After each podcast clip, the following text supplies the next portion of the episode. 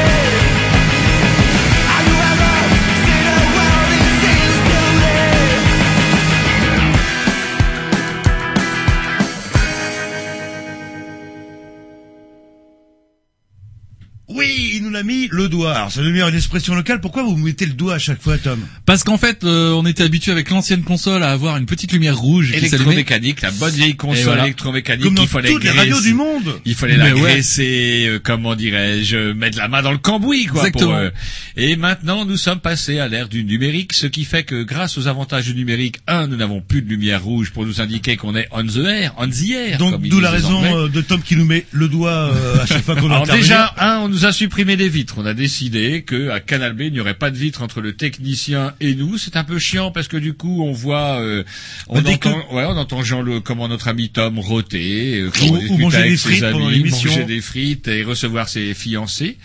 Et en plus de ça, maintenant, on vient de nous supprimer la lumière rouge. On est de plus en plus une radio sur Canal. Oui, mais vous êtes vous êtes pas sympa parce que je sais il y a quelqu'un qui a passé mais il paraît quatre semaines euh, à tout installer ça etc.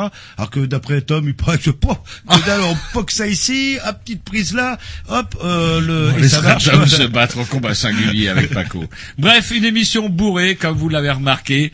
Et cette fois-ci, tiens, allez, on Un spécial on va dire éducation nationale. Ouais, euh, et c'est assez rare qu'on rebondisse sur l'actualité. Vous nous savez, les grignoux, on aime bien euh, prendre une, comment dirais-je, fumer une bonne vieille pipe, Une certaine caresser le chien plume au coin du feu. Bref, on aime bien prendre du temps, du recul.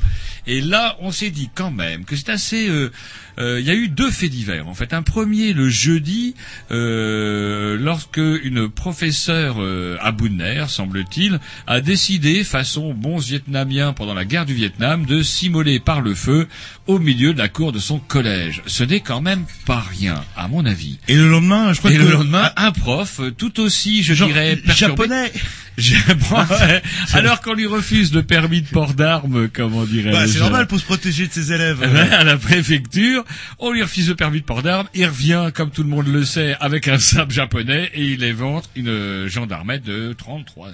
Ouais, et puis la question qu'on se posait avec Roger, c'est est-ce qu'il y a que des neuneux dans l'éducation nationale ou est-ce qu'il y a un problème en fait Voilà. euh, Et donc du coup, pour y répondre, on va recevoir Fabrice euh, Voilà, au téléphone en tout cas. Voilà, qui va nous parler au nom de FO. Et puis on aura aussi de, en deuxième partie de l'émission quelques témoignages euh, de profs. Ça va euh, sentir la craie. en Ça va clair. sortir la crêpe, bah, qui ont des choses à dire, ou un point de vue, ou un ressenti plutôt, Voilà. c'est Et ça. puis surtout, ouais, ouais, voilà, comment ils voient leurs choses et est-ce que si, est-ce que c'est effectivement, est-ce que l'éducation nationale est devenue Ça- une usine à fabriquer Ça, des c'est une émission, je, vous- je vous dis, on va entendre des profs qui vont pigner, c'est ouais, 18 heures par semaine, faut pas déconner des vacances Ouais. en voiture, voilà. Mm, mm. Bon bref, on va essayer d'en savoir un petit peu plus.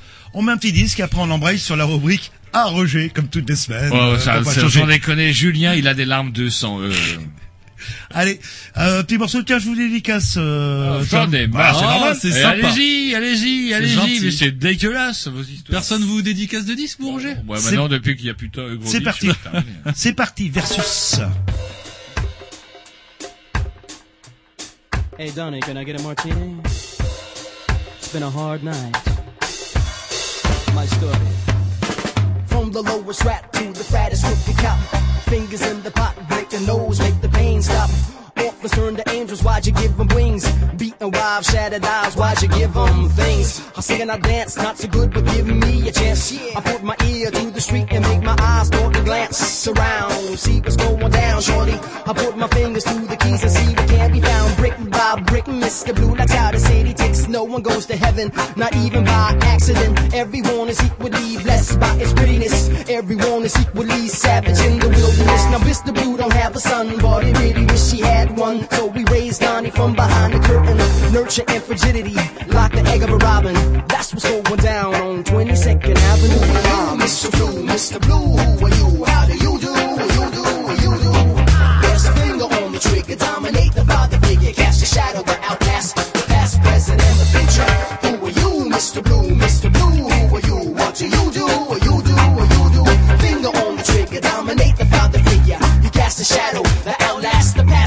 and the. With an iron fist, not really, don't be silly. He can only trust himself from the violence and the killings. Willingly door in Washington, had to drop out. Blue knows the ins and outs of how to turn a cop out. Extortion, politician, kickbacks, and abortion. The fixed election, illegal unions, executions. With a flick of the wrist, Blue could burn the Constitution or make legal heroin, gambling, and prostitution. Benevolent God, no, malevolent devil, yes. The puppets on the strings of his invisible castle like Jesus.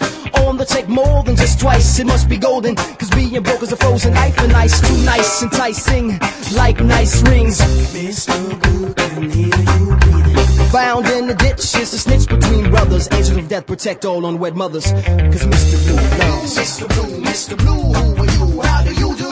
You do, you do. Press a finger on the trigger, dominate the father figure. Cast a shadow that outlasts the past, present, and the future. Who are you, Mr. Blue, Mr. Blue? Who are you? What do you do? A shadow that outlasts the past, present, and the future.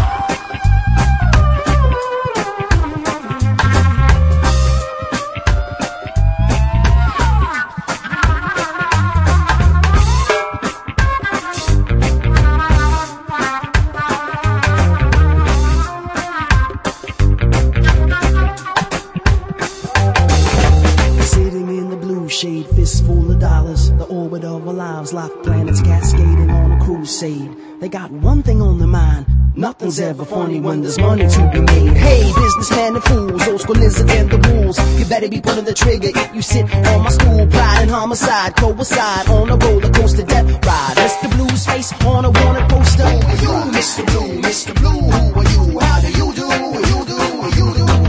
Press finger on the trigger, dominate the father figure, cast a shadow that outlasts the past, present, and the future. Who are you, Mr. Blue? Mr. Blue,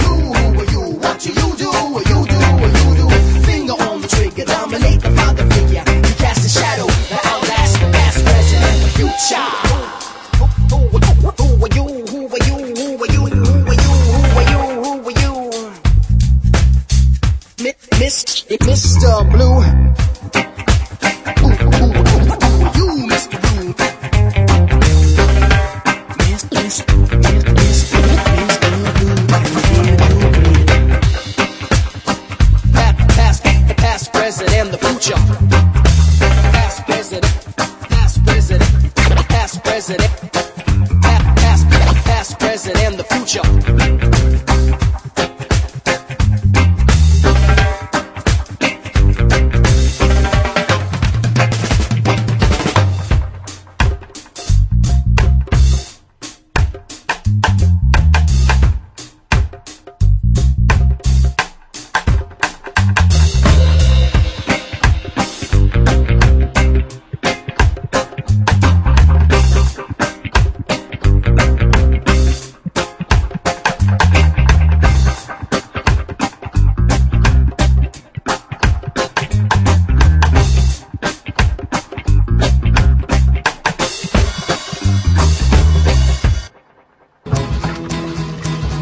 maintenant devenu une habitude, les Grignoux ont en chaque début d'émission et chacun leur tour une rubrique personnelle. C'est ça en fait, tu vois le truc. C'est ça Philou, t'as tout compris, c'est un petit peu entre le clin d'œil, le coup de gueule du moment, mais aussi le détail de la vie trépidante d'un Grignou. C'est ça en fait, tu vois le truc. Maintenant, le problème va être de savoir qui a l'honneur d'ouvrir le micro aujourd'hui. Et ça, euh, c'est pas facile. Attendez, attends, tu me laisses parler, tu me laisses Ah, il est en train de me tirer par la violence, Ah, et ça couperait. C'est ça en fait, tu vois le truc. Et oui, c'est ça la rubrique perso.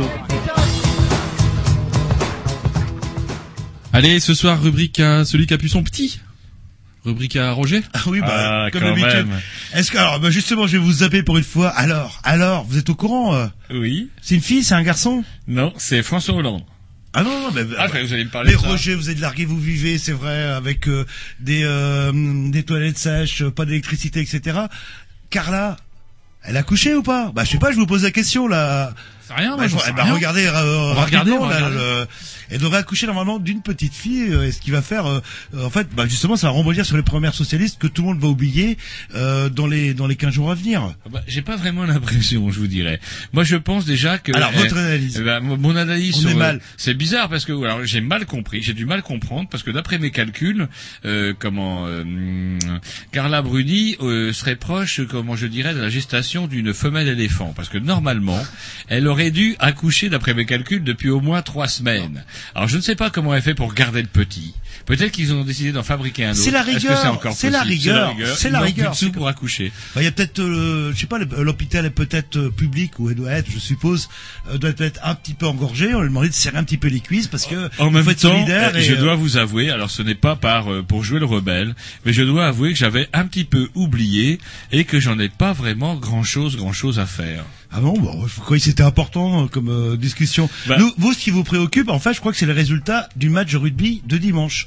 Non, parce que la- ma seule crainte pour le match de rugby de dimanche, c'est qu'on ne prenne pas du, euh, allez, imaginez, du 30-0. Quel cauchemar, quel cauchemar, quel cauchemar. belle branlée. Alors sinon, La euh, méga branlée. Que les Néo-Zélandais aient au moins la décence, bon, de gagner, c'est normal, ils sont chez eux, on va pas aller leur faire de peine, on les laisse gagner. Mais au moins qu'ils nous pètent pas, et vous imaginez le cauchemar pour Sarko du 30-0. Traumatisme national, Marc Lièvremont revient avec, euh, comment dirais-je, un sac de cendres sur la tête, ça serait véritablement le cauchemar.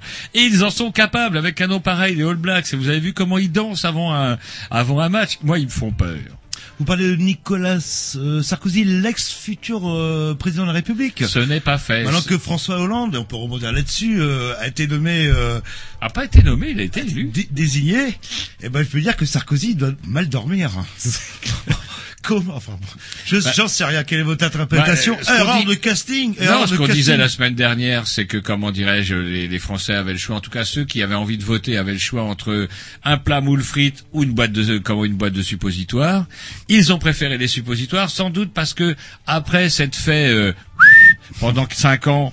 Peut-être qu'effectivement un peu de ces suppositoires à la glycérine pour euh, comment dirais-je euh, comment je pourrais dire euh, pour être pour avoir une image pas trop osée en tout cas pour calmer le feu calmer le feu après s'être fait effectivement pendant cinq ans sérieusement, retraite à 67 ans, comment dirais-je, suppression de 80 000 postes de fonctionnaires par exemple rien que dans l'éducation nationale, mais aussi un peu partout dans les hôpitaux, etc., etc.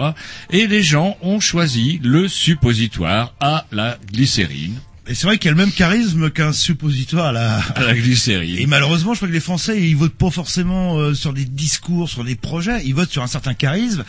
On est mal Je barre. vous l'ai dit, moi, On la semaine dernière. La semaine dernière, les sondages étaient formels. La France des campagnes a voté François Hollande. On va avoir donc un candidat socialiste de, un candidat de gauche des campagnes. Alors, je sais pas ce que ça va Bonhomme, bien nous donner. Un bon bonhomme. bonhomme. et qui s'est donné d'ailleurs une statue, euh, une, sta- un- une stature, une sta- j'ai du mal, internationale euh, dès aujourd'hui en allant en Espagne. Ouais, hier, Quand il même. était, il était Et- hier en Espagne pour voir un président qui en a plus pour longtemps et qui a la tête d'une dette faramineuse et d'un pays quasiment à la faillite. C'est Que pour aller prendre des conseils, il était bien placé. Et les Français sont bizarres parce que quand même, euh, à part la conquête de la mairie de Tulle, euh, en termes d'expérience gouvernementale, c'est un peu léger tout ça là. Le... Bah, J'ai peur qu'un petit. Alors, ce qui est assez rigolo, allez, allons parler de comment dirais-je, des, des traîtres, des félons. Euh, C'est un monde merveilleux que celui de la politique. C'est-à-dire que la mère Aubry s'est retrouvée du jour au lendemain à poil, en slip, alors qu'elle était quand même normalement euh, secrétaire, euh, secrétaire euh, nationale du parti.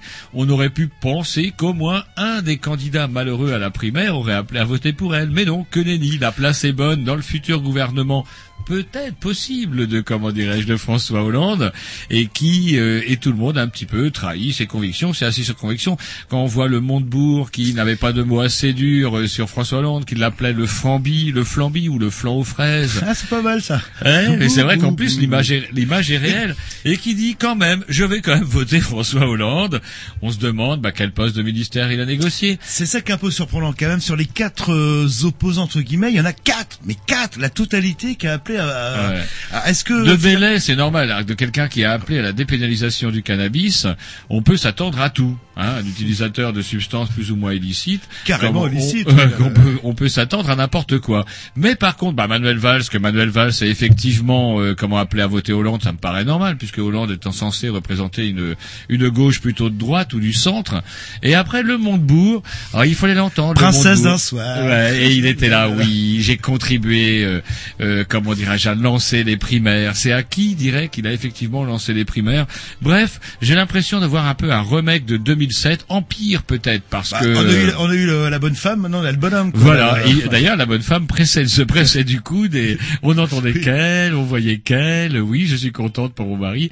Et bah oui, imaginons. ça, eh, ça arrive quand on divorce que des couples se séparent en Et se remarient. Et, Et, on peut très bien imaginer François Hollande et Ségolène Royal, les Richard Burton et Liz Taylor de la politique Voilà, qui française. se remettent, elle, euh, oh, ou pourquoi pas de ministre de l'Éducation nationale. Ah putain, bah justement c'est le On sujet d'aujourd'hui. On demandera l'avis. Euh... Mais c'est vrai qu'on peut se demander, finalement, celle qui a peut-être le moins négocié euh, des bacs chiches, c'est peut-être euh, Martine Aubry, hein, et qui du coup elle est dans le cul, sur le tutu. Mais bon, bah, moi j'ai un peu peur, quoi. J'ai un petit peu peur. Moi je Euh, vous dis, Marine Sarko au deuxième tour. Et en plus, euh, quelle mémoire courte des Français, parce que il y a quoi, il y a trois ans, quatre ans, c'était le has-been, le fossoyeur du Parti socialiste qui ne survivait que par assistance, et euh, c'est devenu l'homme providentiel. euh, Et vous savez pourquoi? Parce qu'il a maigri. Et aussi, moi j'ai décidé d'attaquer un régime et vous allez voir, vous me verrez Non. autrement. Vous me faites peur. J'ai déjà essayé une fois, j'ai j'ai échoué sur la dernière marche du podium. Vous me faites peur. Si vous lancez dans la politique, honnêtement, vous me faites peur parce que êtes Non, dans le régime. élu. Ah non, j'ai pas Ah voulu. ouais, dans le. Eh, vous me nommeriez euh, Premier ministre quand même. Ah bah bien sûr. Et moi, je nommerais Tom ministre de la Culture. Ah là voilà, ça commence. Merci. Allez, un petit Dix à programmation. Un Roger, tiens, Social Distortion. Tiens, ça va nous réveiller.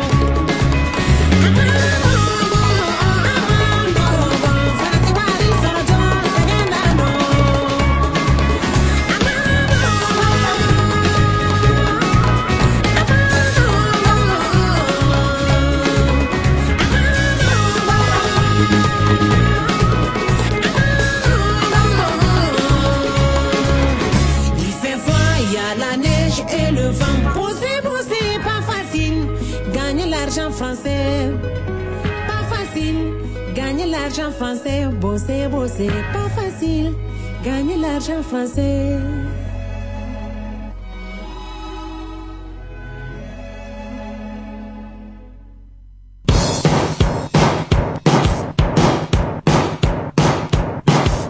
À partir de dorénavant, toutes les connaissances disponibles sont à votre disposition. En effet, les Grignoux sont spécialistes de tout.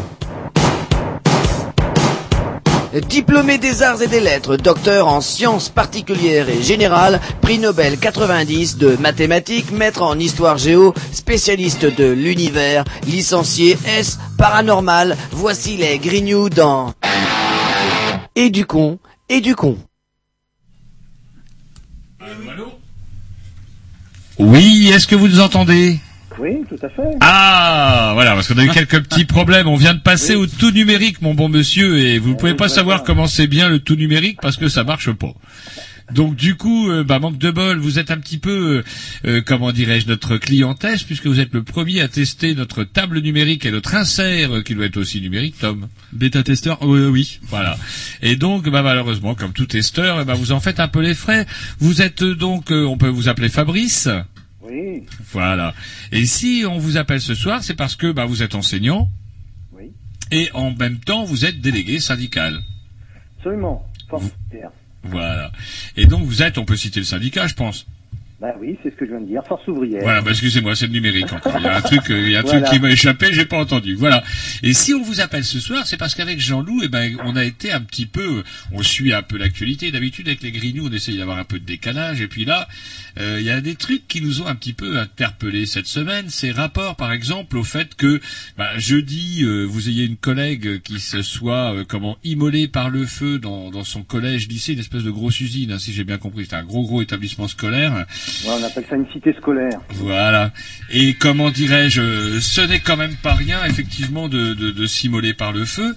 Et qui plus est, le lendemain, voilà Tipoc, comment dirais-je, un autre, comment dirais-je, enseignant, euh, pour d'autres motifs totalement assez surréalistes, comment dirais-je, éventre une gendarmette avec, Jean-Loup. On commence à se demander, est-ce que le, le, le métier d'enseignant rendrait-il fou? Ou plus sérieusement, ce qui nous a un petit peu, comment dirais-je, interpellé, c'est que, bah, par exemple, lorsque la gendarmette a été tuée euh, par le, la- le, le- comment Le- dirais-je, le le forcené, prof, le par le prof, prof, c'est tout. eh bien, comment dirais-je, euh, aussitôt, hop hop, le père Guéant, euh, ministre de l'Intérieur, s'est aussitôt déplacé et a rendu visite au veuf avant même que le corps soit froid. Et je pense que, je ne pense pas me tromper en disant que encore aujourd'hui, euh, je ne pense pas que le l'ex-représentant de la maison L'Oréal, je crois, si je dis pas de bêtises, se soit seulement déplacé. Allô, allô. Oui, oui, je- je- j'écoutais. Euh, Alors, je sais pas, est-ce bon. que je dis des bêtises Non, non, que- non, je- j'écoutais. Alors moi, je, je, euh, je ne veux pas mélanger différentes affaires. ainsi Bien sûr. Moi, Vous avez plus de pudeur que dans West France, parce que dans West France, ils ont mis ça en parallèle euh, samedi, dans leur édition de Absolument, mais samedi. justement, et moi, ce qui m'a choqué plus, c'est bien évidemment l'utilisation euh, que l'on peut faire de ça et ce que l'on ne dit pas. Euh, je connais moins l'affaire du, euh, du sabreur, si je puis dire, mais sur le, la, la question de, de la collecte de Béziers, je crois qu'il faut placer ça dans un contexte euh, Tout à fait général. Si différent. on, si on fait fi de ce contexte-là, on ne comprend pas, ou on Mm. renvoie à des choses individuelles, des gens qui pèteraient les plombs sans qu'on comprenne pourquoi. Mm. Alors qu'il y a des gens qui programment, effectivement la destruction de l'école et d'une certaine manière qui euh, programme aussi la destruction des personnels qui travaillent soit à l'école soit dans les autres services publics. On a on a à Force ouvrière sorti d'ailleurs effectivement ça n'a fort peu intéressé Ouest France ou plutôt un journaliste est venu mais l'article n'est pas passé après bon on ne sait pas trop pourquoi un livre noir de, de ce qu'on appelle la révision générale des politiques publiques. Cette bête là elle a été créée en 2007 pour tuer pour tuer la RGPP c'est une serial killer. Elle tue les emplois d'abord, 500 000 sup- euh, de- suppressions de postes dans l'éducation nationale, mais dans tous les services publics entre 2007 et 2012, lorsqu'elle s'achèvera. Et euh, en même temps, elle tue les, les, les missions de service public, elle tue les personnels, les personnels des services publics, effectivement, y compris dans l'éducation nationale. Les, chiffres étaient un peu tabous, mais on y vient de sortir. C'est une, c'est une profession, enfin dans l'éducation nationale, proportionnellement bien sûr, il y a plus de suicides, c'est-à-dire de ces actes désespérés, que dans la police qui était supposée, qui est supposée, et qui est d'ailleurs une profession dite exposée, ou à France Télécom, euh, dont on a beaucoup parlé, à juste titre bien évidemment. Donc c'est c'est une serial killer. Elle tue, elle tue les euh, services publics, elle tue les emplois, elle tue les personnels, elle les pousse à des actes désespérés, pas tous autant, mais beaucoup d'actes désespérés, et elle tue bien au final, de notre point de vue aussi, la République. Donc il est grand temps de l'arrêter. Donc euh, que fait la police, d'une certaine manière On va peut-être euh, commencer bah, euh, par quelques chiffres parce qu'apparemment la rentrée s'est relativement bien passée officiellement. euh, Il y a eu une vague grève des profs et heureusement que les profs du privé l'ont faite parce que sinon je pense qu'on n'en aurait pas parlé. Qu'en est-il réellement? Bah, euh, bien évidemment, non, la, la- la- rentrée ne s'est pas bien passée. Elle se passe justement dans ce cadre-là. D'abord, dans un cadre plus général. Le- L'école, c'est pas un monde à part. En tout cas, moi, je suis d'un syndicat interprofessionnel. Je discute autant avec les enseignants, puisque bon, je suis enseignant, mais je suis pas forcément issu de ce milieu-là, loin s'en faut. Mais dans notre maison Force ouvrière, on, on a des cheminots, on a des métallos, on a des chimistes, on a des gens qui travaillent dans le commerce, on a des caissières à Carrefour, ainsi de suite. Et je crois que c'est vraiment important. Et le contexte général, c'est qu'on va vouloir faire, bah, comme à Athènes, hein, comme en Grèce aujourd'hui, payer cette putain de dette qui n'est pas la nôtre, qui est celle des spéculateurs, des banquiers, on va vouloir la faire payer aux salariés, aux fonctionnaires, aux retraités, aux jeunes de ce pays-là. Et c'est dans ce contexte-là, je crois qu'il faut replacer les choses. Alors, la RGPP, la Vision Générale des Politiques Publiques, ben, elle est en train de s'accélérer, elle est en train de détruire l'école, il y a eu des suppressions de postes. Nous, on avait dit au recteur, c'est très simple, il y a 2000, c'est vous hein, qui donnez les chiffres, monsieur le recteur, vous dites qu'il y aura 2500 élèves de plus en Bretagne, dans les, je parle des établissements publics, c'est les seuls qui m'intéressent, moi. C'est-à-dire l'équivalent de 5 gros collèges à 500, et, et, et vous supprimez 100 ou 116, 116 postes. comment bon voilà, ça va avoir des conséquences, avoir des conséquences aussi pour les gamins puisqu'on les scolarise de moins en moins à partir de l'âge de deux ans. On n'est pas obligé de les scolariser à partir de l'âge de deux ans, mais pour certains c'est tout à fait utile et si les parents le souhaitent, c'est tout à fait bien et c'était un élément justement de un gage parmi les parmi les, les éléments qui faisaient justement de ce qu'on appelle l'excellence de l'académie de Rennes. L'excellence a passé par toute une série de choses et notamment par la, la, la scolarisation dès deux ans. Bon, euh, bon voilà, on est en train de détruire tout ça, on est en, train alors- de détruire l'enseignement professionnel, on détruit tout ça. Alors, ce que je comprends pas, moi- du monde ou pas. euh, ce que je comprends pas, par contre, euh, Fabrice, c'est que, euh, que vous me citez des chiffres, 500 000 fonctionnaires en général, 80 000 postes supprimés en 5 ans dans l'éducation nationale, et si on ne parle par exemple que de l'éducation nationale, moi je trouve quand même que la réponse syndicale me paraît un petit peu euh, bah, mièvre, légère. Une journée de grève, euh, le jour, euh, comment, 15 jours ou 3 semaines après la rentrée, euh, bah, je sais pas, moi ça me donne l'impression, vu de l'extérieur, que les syndicats chercheraient à comptabiliser un peu leurs troupes, et puis point barre. Est-ce qu'une journée, c'est vraiment sérieux? Lorsqu'il y a effectivement un tel plan social, parce que dans une entreprise, on supprimerait quand même 80 000 postes, ça hucherait. Et euh, comment dirais-je? Et là, 80 000 postes, la réponse syndicale, c'est une journée de grève. Bah, je crois que là tu touches exactement au cœur du problème. C'est d'ailleurs pourquoi ça qu'on ne s'est pas associé pour cela, qu'on ne s'est pas associé à cette journée de grève. L'État est le plus grand licencieur de, de ce pays. Effectivement, c'est un vaste plan de licenciement. Ah ouais, c'est énorme. C'est un plan social, c'est- c'est 80 000. effectivement énorme et ça a des conséquences, bien sûr, pour les personnels, mais pour les gamins, pour les élèves, bien évidemment, c'est-à-dire nos, nos enfants et ceux qui sont les enfants des salariés et qui sont aussi dans le syndicat force ouvrière. Et justement, ce qu'on a expliqué depuis très longtemps, mais je crois que c'est pas que la réponse est mièvre, elle est adaptée, elle est adaptée à ce que souhaitent un certain nombre d'organisations syndicales. C'est leur droit. Ces organisations syndicales, je cite la FSU, majoritaire dans l'éducation nationale, la CFDT, la CGT, L'UNSA, aussi très présent dans l'éducation nationale, notamment le premier degré, absent quasiment du second degré, mais premier degré très présent. Et même solidaire, signe le 18 août, ensemble, un communiqué commun qui dit, premièrement, on s'inquiète pour l'euro. Ah bon? On s'inquiète pour l'Europe. Ils s'inquiètent pas pour les salariés, ils s'inquiètent pour l'Europe. Ah bon? Et il, se porte candidat pour un grand sommet social pour, pour discuter avec le gouvernement pour réduire la dette. Donc il, il considère que c'est la dette des salariés aussi et réduire les déficits publics. Mais moi, à ce compte-là, je vais pas aller faire grève le 27. Je vais pas aller faire grève pour ceux qui sont en train de se battre pour 2012, pour les élections, préparer sans doute les primaires des uns et des autres, mais qui se battaient pas pour la rentrée. Alors il y a eu quand même des gens à se mettre en grève, c'est normal, c'est logique, pour leurs conditions de travail. Mais le cadre général de cette journée-là était pourri de notre point de vue sur le fond, parce qu'ils ne donnaient pas les revendications, ils ne se battaient pas sur la rentrée 2011, ils ne se battaient pas pour dire arrêt des réformes, des contre-réformes, arrêt des suppressions de postes. Ils ne le disaient pas. Et deuxièmement, bien évidemment, c'est comme sur la question des retraites. C'est-à-dire qu'ils avaient prévu la machine à perdre, une série de journées saute-mouton, le 27 septembre l'éducation nationale, puis une journée des retraités, je crois que personne n'a entendu parler, c'était le 6 octobre, mais que des retraités, puis une journée interpro qui a été euh, assez minable, il faut bien le dire, parce que c'est le On promène les gens dans les rues. Et voilà, on va nous promener comme on nous a promené pendant la, la période de retraite. Force ouvrière disait, d'abord, disons les choses clairement, on veut le retrait du plan. Euh, Sarko disait, ah ben non, on veut une autre réforme. On veut toujours d'autres réformes, ces gens-là. Ils disent pas les choses clairement. Et puis après, on va faire une manif, deux manifs, trois manifs, quatre manifs, cinq manifs, six manifs. Nous, on disait, on fait la grève. La grève, et on bloque le pays. Il y a que comme ça qu'on peut y arriver. Et peut-être d'ailleurs, ça fera pas plus de jours que toutes ces manifs, les unes après les autres, qui ont promené des millions de personnes, mais qui n'a abouti à rien. C'est le constat de ça. C'est être pragmatique de ça. Ça n'aboutit à rien. Et on recommence. Donc c'est qu'on veut perdre. C'est qu'on veut perdre. Ou alors c'est qu'on a un autre objectif. Probablement euh, amener les gens à, à considérer que c'est foutu, qu'on ne peut rien faire.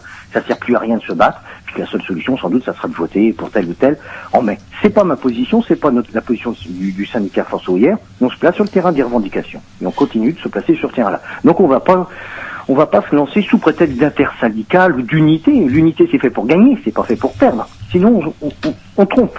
On trompe les salariés, on trompe les professeurs, on trompe les personnels de l'éducation nationale, on trompe euh, l'ensemble des salariés de ce pays. Et ça, nous, on veut pas. Et en fréquentant euh, bah, des, gens de mon entourage qui sont à l'éducation nationale, qui sont profs, euh, il paraîtrait, il y a quand même une masse d'heures supplémentaires euh, et selon certains euh, gens de mon entourage, il faut pas que je cite de nom, il paraît, euh, sinon ça peut craindre. Bah, ces, heures supplémentaires bah, permettraient un petit peu d'acheter la bonne conscience de certains enseignants qui vont verser une petite larme sur la suppression des postes et qui, en prenant ces fameuses heures supplémentaires, bah, si j'ai bien compris, font Ouais, puis que le- piquer le boulot des autres. Parce que Alors, si les que heures ce- supplémentaires avaient été pas- refusées, ils auraient bloqué le système. Ouais, est-ce que ce serait pas moi ce que disait euh, justement euh, cette personne-là bah, Peut-être un des meilleurs moyens d'action, c'est de refuser ces heures sup. Et là, c'est des milliers de postes qui sont pas pourvus. Ça coûte moins cher qu'une journée de grève. Euh, est-ce que je suis un peu utopique ou est-ce que, comme disait Non, euh, cette je- personne-là, je- les profs sont à gauche, mais leur portefeuille est à droite? Oui, oui, mais ça, ça, si tu veux, le syndicaliste que je suis, il doit se baser effectivement non pas pour euh, désagréger ou désunir, mais pour voir où est l'interlocuteur. À chaque fois qu'il y a eu ces questions d'heures supplémentaires, nous on a essayé de tourner les choses à l'envers de ce que faisaient certaines organisations syndicales. Moi je me souviens avoir été dans un bahut, le lycée de Beaumont-Redon en, en l'occurrence, et une organisation syndicale, majoritaire aujourd'hui, disait on va noter les gens qui prennent des heures supplémentaires, ainsi de suite, et vous allez voir ce que vous allez voir. Et puis il y a un gars qui se lève, qui était de leur syndicat, qui dit mais moi je suis... euh, père, euh, veuf en l'occurrence, tr- trois enfants, euh, ainsi de suite. Voilà moi ma fiche de paye, voilà ce qu'on a perdu depuis 30 ans. Et tu vas m'expliquer que je suis, c'est moi le coupable s'il n'y a pas de poste? C'est pas le recteur, c'est pas le ministre, c'est moi qui suis coupable. Et j'ai dit, le collègue a raison. Alors il y a deux façons de faire. Soit on dit dans tel bahut, tel bahut, tel collège, on crée les postes, on crée les postes, on exige les postes, on va à l'IA, on va au rectorat, on fait ce qu'il faut. Et à ce moment-là, on bouffe les heures supplémentaires. Soit on dit c'est la faute des collègues. À ce moment-là, c'est plus le recteur, c'est plus le gouvernement, c'est plus l'inspecteur académique, c'est la faute du collègue, c'est la faute du collègue. Et là, on rentre dans des trucs complètement de barjots. On dit ah bah ouais quand même celle-là, c'est les conjoints d'un gars qui, qui gagne bien sa vie, euh, elle a une grosse voiture, elle pourrait bien faire ci, faire ça. Mais alors là, on, on, on- on fout tout en l'air. Le syndicat, il unit, il rassemble, il désagrège pas. Et moi, mon ennemi, entre guillemets, en tout cas celui sur lequel, avec lequel je me confronte tous les jours, c'est pas mon collègue, qui peut avoir tel ou tel comportement, bien évidemment, qui peut prendre une heure, deux heures, trois heures sup. Je dis pas que c'est bien, mais je ne vais pas donner des leçons de morale. Je me bats sur le terrain syndical. Je vais exiger le poste. Et alors le poste, il pompera les heures supplémentaires, bien sûr, quelque chose qui fédère tout le monde, pas qui désunit. Je ne dénonce pas mon collègue, je dénonce la politique du gouvernement, je dénonce la politique du recteur, je dénonce la politique de l'inspecteur d'académie. Mais comment on peut faire pour obtenir ces fameux postes-là, justement? Eh ben écoute, c'est ce que nous on a essayé de faire. Il y a soit on, on va le 27 septembre dans la rue, et je pense qu'il y a plein de gens de, en toute sincérité, mais on ne demande ni à voir le recteur ni quoi, de ce- quoi ni qu'est-ce, on ne dépose pas de revendications à ce moment-là, on se promène dans la rue, on fait des processions. Soit on essaye de faire modestement, mais on a réussi dans un certain nombre d'endroits, dans les écoles du pri- les, les écoles primaires, en l'occurrence du département, nos collègues du premier degré force ouvrière ont de très très beaux euh, résultats avec des dossiers. Et on va voir l'inspecteur d'académie une fois, deux fois, trois fois. On pose des dossiers, on exige effectivement des réponses, et puis on essaie de fédérer tout ça. On ne dit pas qu'on a des résultats extraordinaires, mais en tout cas, il faut poser les revendications. Il faut, à un moment, se poser la question de dire on a obtenu des petits succès partiels, le, le fait qu'on crée un poste là, qu'on qu'on- qu'on ne ferme pas une classe dans une école, ainsi de suite, là ou là. Ça n'a pas été tellement beaucoup médiatisé, bien évidemment, ils n'ont pas intérêt trop à le faire. Mais après, il faut fédérer tout ça pour gagner. Et pour gagner, on n'y arrivera que par la grève. La grève, effectivement, qui bloque ce pays. Il n'y aura pas forcément besoin de 15 jours, 3 semaines, un mois. On peut y arriver. Il y a de l'argent. Quand il s'agit de trouver de l'argent pour les banques, recapitaliser, quand en 2008, Fillon a trouvé, alors qu'il disait que l'État était en faillite, en une semaine, il a trouvé 96 milliards pour les banques, et on ne pourrait pas trouver les euh, quelques Oui, mais c'était pour les banques. C'était Ah ben pour voilà. les banques. C'est ça la question, justement. Mais pas, apparemment, le gouvernement a, a fait un effort, parce que j'ai entendu parler de chiffres de 17 000 contractuels euh, dans l'éducation nationale. C'est quoi des contractuels? C'est des profs? C'est quoi au juste? Alors c'est bien évidemment d'abord des, des enseignants à, à part entière, mais qui n'ont pas reçu, qui n'ont pas été, euh, qui n'ont pas eu le concours hein, de, de, de l'éducation nationale, le concours de certifier le CAPES, l'agrégation. le- Qui est de plus en plus dur à avoir et pour Voilà, lequel on offre de, de, de moins en moins de postes. Exactement, a de moins en moins de postes, c'est bien évident, puisqu'on veut plus de fonctionnaires. Donc on préfère des contractuels qu'on paye euh, euh, évidemment euh, mal et qu'on jette comme des malpropres euh, dès qu'on veut. Bon voilà. Donc on veut privatiser la fonction publique. Alors on a ouvert un petit sur les centaines de milliers de contractuels qu'il y a dans la fonction publique, notamment chez les hospitaliers, les territoriaux, mais aussi dans l'éducation nationale, on ouvre une toute petite voie. On dit on va ouvrir un petit peu de, de enfin on va donner d'une certaine manière un CDI, c'est-à-dire qu'on va fixer un petit peu donner de garantie d'emploi. Ce qui pour la personne c'est mieux qu'un CDD d'une certaine manière. Mais nous ce qu'on veut c'est que les collègues ils deviennent fonctionnaires, qu'ils aient la garantie d'emploi qu'ils soient effectivement protégés par un statut comme les salariés du privé, on veut qu'ils soient protégés par le code du travail et la convention collective. Sinon, c'est l'arbitraire, c'est la barbarie. C'est ça qu'on veut. Et donc, c'est pas des CDI, on veut pas la CDIsation de la fonction publique. On veut effectivement les collègues puissent accéder à la fonction publique avec tous les droits et les devoirs. Parce qu'il y en a de nombreux aussi devoirs, il y en a même de plus en plus d'une certaine manière, en tout cas d'exigences qui sont liées à cette, fonction publique. Et on ne veut pas qu'on touche à la fonction publique, on ne veut pas qu'on la détruise, parce que c'est ça qui fait l'unité d'une certaine manière de la République. Ou alors on explose la République et qu'on nous le dise clairement. Et vous avez peut-être vu, euh, je crois que c'était au mois d'août, euh, ouais, au mois d'août, euh, la publicité à la télévision justement pour euh, recruter ces, ces contractuels euh, en disant oui, moi j'ai envie de transmettre mon savoir. Moi j'ai envie un monde idyllique euh, et apparemment si j'ai com- bien compris, ces gens-là, c'est des gens qui viennent euh, ou pour la plupart de l'extérieur de l'éducation nationale et qu'on balance devant les élèves sans aucune formation. On se retrouve un petit peu comme le problème des. On a fait une émission l'année dernière sur les profs euh, stagiaires qui ont retrouvé son réelle formation devant les élèves. Ces contractuels là, en fait, on les balance devant des gamins. Alors j'avoue qu'il y a eu un, là, un petit problème technique, je n'ai pas entendu tout ce que tu pouvais me dire. Si effectivement on dit que on envoie euh, ces collègues-là sans formation devant les élèves, c'est tout à fait la réalité. c'est tout à fait ça. Moi, j'avoue que j'ai connu ça parce que j'étais maître auxiliaire avant d'être titulaire. Euh, bon, ça, ça a toujours existé, mais ça, ça va se multiplier, bien évidemment, parce que au-delà des grands discours, ce qui les intéresse, c'est pas les gamins. Au contraire, moins il y aura de diplômes, moins il y aura effectivement l'instruction, ça élève. Les élèves, c'est ça, c'est l'idée d'élever, effectivement, d'élever pour être un citoyen libre, responsable et critique. Pas simplement un outil pour euh, produire et être productif ou être adaptable et ainsi de suite à l'économie, pour être élevé. Donc ça, ils n'en veulent plus. Mais bon, il n'y a, a pas que ça. Quand on voit désormais les nouveaux, ceux qui sont reçus au concours, les concours où il y a de moins en moins de place, et ces nouveaux stagiaires qu'on envoie quasiment sans formation devant les élèves aussi, qui sont mis dans des situations abominables, et dont certains, effectivement, euh, je veux dire, ressortent meurtris. On a des suicides, c'est des actes désespérés, on a des exemples, ils sont de plus en plus nombreux, c'est dramatique. Mais il y a aussi tous ces collègues qui démissionnent, ces jeunes collègues qui démissionnent, qui étaient motivés, qui démissionnent, ou des plus anciens. Je, on a reçu juste, j'ai expliqué ça à des collègues, on a reçu juste euh, à la rentrée en septembre un collègue qui est depuis 20 ans certifié lettres modernes, c'est-à-dire un collègue qui a reçu, qui a obtenu un concours difficile de lettres modernes, on appelait ça français avant, qui est titulaire sur zone de remplacement. C'est-à-dire qu'il est bien titulaire d'un concours, mais il n'a pas un poste fixe. C'est-à-dire qu'on le fait balader sur deux, trois établissements à 80, 100, à 150 bornes, jamais les mêmes, ainsi de suite. Il y en a plus de 1600 dans l'académie, taillables et corvéables à merci. Et ce collègue-là, il a dit j'en peux plus. Je démissionne. Il a démissionné, c'est-à-dire qu'il perd tous ses droits. On lui a dit mais c'est très grave, il dit je le sais.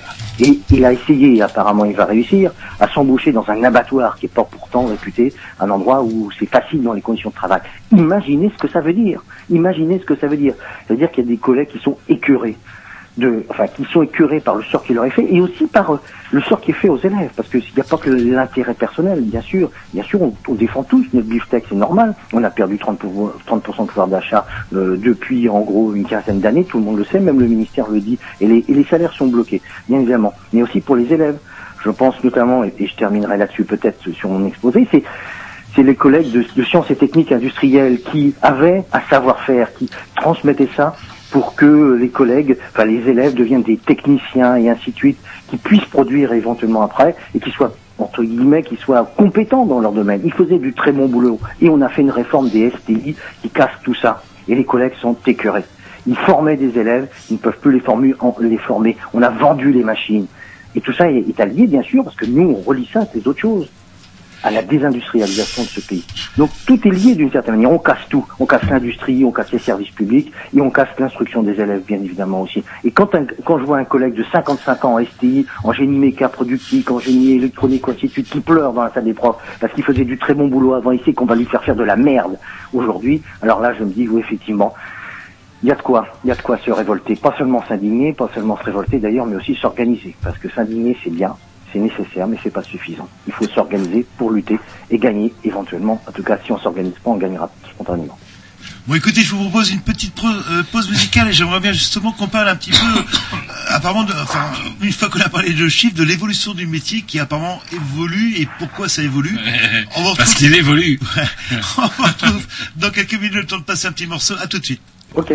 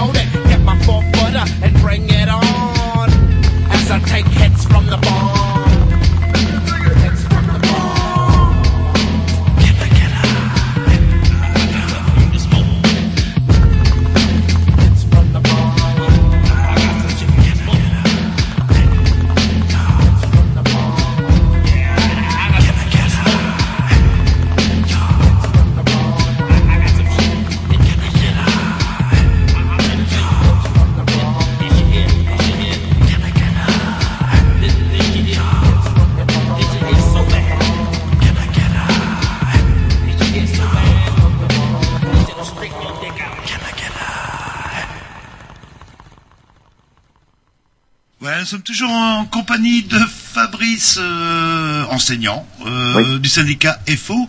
Et euh, ouais, on voulait vous poser la question justement, est-ce que le, moti- le métier a vraiment évolué? Est-ce que ça a changé? Et pourquoi ça a changé? Alors, il y, a- il y a des choses, des évolutions qui sont entre guillemets logiques, qui sont liées aux évolutions des techniques. On peut pas évidemment faire exactement le même cours aujourd'hui parce que c'est pas les mêmes enfants. Ça, enfin, je évite des, des choses qui sont assez banales. Je veux dire 40 ou 50 ans, ça, on peut le comprendre aisément. Le programme peut changer. Moi, je suis en histoire-géographie, bien évidemment. Il y a des choses qui ont évolué et on peut dire les choses différemment. Je note quand même au passage, d'ailleurs, que les programmes deviennent, à mon avis, de plus en plus politiques. Moi, je suis professeur d'histoire-géographie, je viens déjà de le dire. Pas radoter, mais je vois qu'on veut, alors par exemple en quatrième, hein, j'ai des classes quatrième, c'est la mondialisation. Alors, on veut bien nous montrer quelques aspects nocifs, mais enfin, on voit bien quand même la tendance politique, euh, de même que sur le développement durable, enfin toutes ces toutes ces choses. qu'il Et sur la colonisation, alors, sous Chirac, je me rappelle d'un moment donné où ils avaient voulu que les enseignants d'histoire présentent la colonisation sous un côté positif. Qu'est-ce que c'est devenu cette histoire-là? Oui, ça. Bon, d'abord, heureusement, on a un statut. Et ça, je le disais, c'est extrêmement important. Et ce statut nous, nous protège, même s'ils veulent bien sûr quoi, ce venir, hein, Notamment protège notre liberté pédagogique. Alors, je peux dire que ce genre d'injonction, je me souviens aussi que pendant la guerre du Golfe, vous avez, il y avait une injonction du ministère qui disait, et moi j'étais à l'époque euh, euh, maître auxiliaire dans une dans une école à guerre qui n'était pas bien loin du camp militaire, donc il y avait beaucoup d'enfants de militaires. On était très surveillés. Et on nous avait dit attention, euh, alors neutralité, soi-disant neutralité, euh, ainsi de suite. Ça veut dire qu'en gros, y compris, on cautionnait et on soutenait euh, l'intervention. euh, bon, voilà. Euh, on garde quand même, bien évidemment, dans le cadre de la laïcité, on n'est pas là pour donner ses opinions, mais on est là quand même pour nourrir une réflexion des élèves. On n'est pas là pour faire passer le message du gouvernement. Et c'est le statut qui nous protège, justement parce qu'on n'est pas directement les petits employés d'un conseil d'administration, d'un petit chef d'établissement, même si on voudrait changer les choses.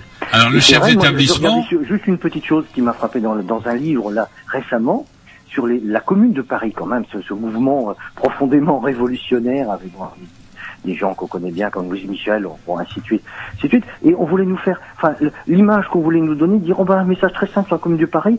Tous ces gens-là, enfin, tous ces Parisiens-là, ils voulaient euh, des réformes. Ah bon, donc euh, on voit bien le message très politique, c'est-à-dire que là aujourd'hui on nous dit qu'il faut des réformes, les communards réclamaient des réformes, mais c'est non seulement c'est un contresens historique, mais c'est une c'est du négationnisme, c'est une falsification de l'histoire. Donc évidemment on, change un petit peu les programmes, on les on les met à une sauce politique, ça c'est sûr. Et puis euh, le métier change aussi parce que bien évidemment, euh, je dirais les forces du marché, les forces euh, politiques, des forces politiques réactionnaires, profondément réactionnaires, veulent revenir sur la mission même de l'école. Donc évidemment, bien évidemment, il faut s'adapter au marché, il faut casser un certain nombre de choses. Nous, on était très attachés aux diplômes, par exemple, nationaux, parce qu'ils avaient des valeurs, y compris pour les conventions collectives. C'est-à-dire que ça permettait aux salariés de revendiquer un meilleur salaire, et ainsi de suite. Si on casse tout ça, si on casse les diplômes nationaux, si on nationaux, pardon, si Non, on bah, ça l'affiche bien pour un prof. voilà, ouais, ça, ça, bien. Voilà. Si, euh, si on casse tout ça, bien évidemment, c'est tout bon, c'est tout bonus pour les patrons. Hein, ça, je crois qu'il faut, il faut le comprendre. Donc, il y a une évolution aussi, je dirais, forcée. Ce que je disais tout à l'heure sur les STI, c'est peut-être pour ça que j'anticipais sur la deuxième partie de, votre propos, quoi. hein. Euh, C'est-à-dire, on désindustrialise le pays. On a, a, on a décidé qu'on désindustrialiserait euh, euh, la France et puis l'Europe d'une certaine manière, et donc on fait la réforme alors avec des alibis pédagogiques euh, euh, bien évidemment bidons, pour arriver à ça. Et on va casser. On a vendu les machines. On a vendu les machines des lycées techniques. Le conseil régional a vendu les machines. On peut, c'est vraiment sidérant. Des gens qui faisaient du super boulot, des gens qui formaient des élèves et ainsi de suite. Bon, Alors, il y a un autre voilà. truc sur lequel euh, vous parliez, comment dirais-je, je m'excuse de vous couper, mais vous savez, on va, on, Je suis on- très bavard, je sais. on n'a pas, euh, comment dirais-je, hum, je voulais qu'on revienne un petit peu, vous parliez des chefs d'établissement. J'ai cru voir euh, justement dans un article tiens, d'un journal gratuit qui était distribué aujourd'hui sur Red, je vais pas le citer, euh, où il parlait du rôle du chef d'établissement maintenant qui avait de plus en plus d'autonomie pour embaucher. Euh, avec ses critères à lui, même dans le public. euh, euh, donc des gens, euh, comment, euh, ça y est. Donc c'est-à-dire que les- pour les pions c'était fait, puisque désormais le, le recrutement des pions n'est plus euh, n'est plus sur l'ancien critère euh, des revenus des parents, etc. Je sais pas si vous vous rappelez de ce Oui, oui, truc-là. tout à fait, absolument. Et qui me paraissait être un peu plus démocratique ou social en tout cas euh, que le système actuel, où maintenant les candidats pour être pion euh, ou être prof, au final, vont devoir aller voir un proviseur qui va les embaucher au allez quand vous êtes vacataire et embauché pour le, par le proviseur, euh, râler parce qu'on vous fiche un emploi du temps pourri, par exemple. Voilà, Ben, c'est exactement, effectivement, l'idée de l'histoire sur les, les maîtres d'internat surveillants d'externat.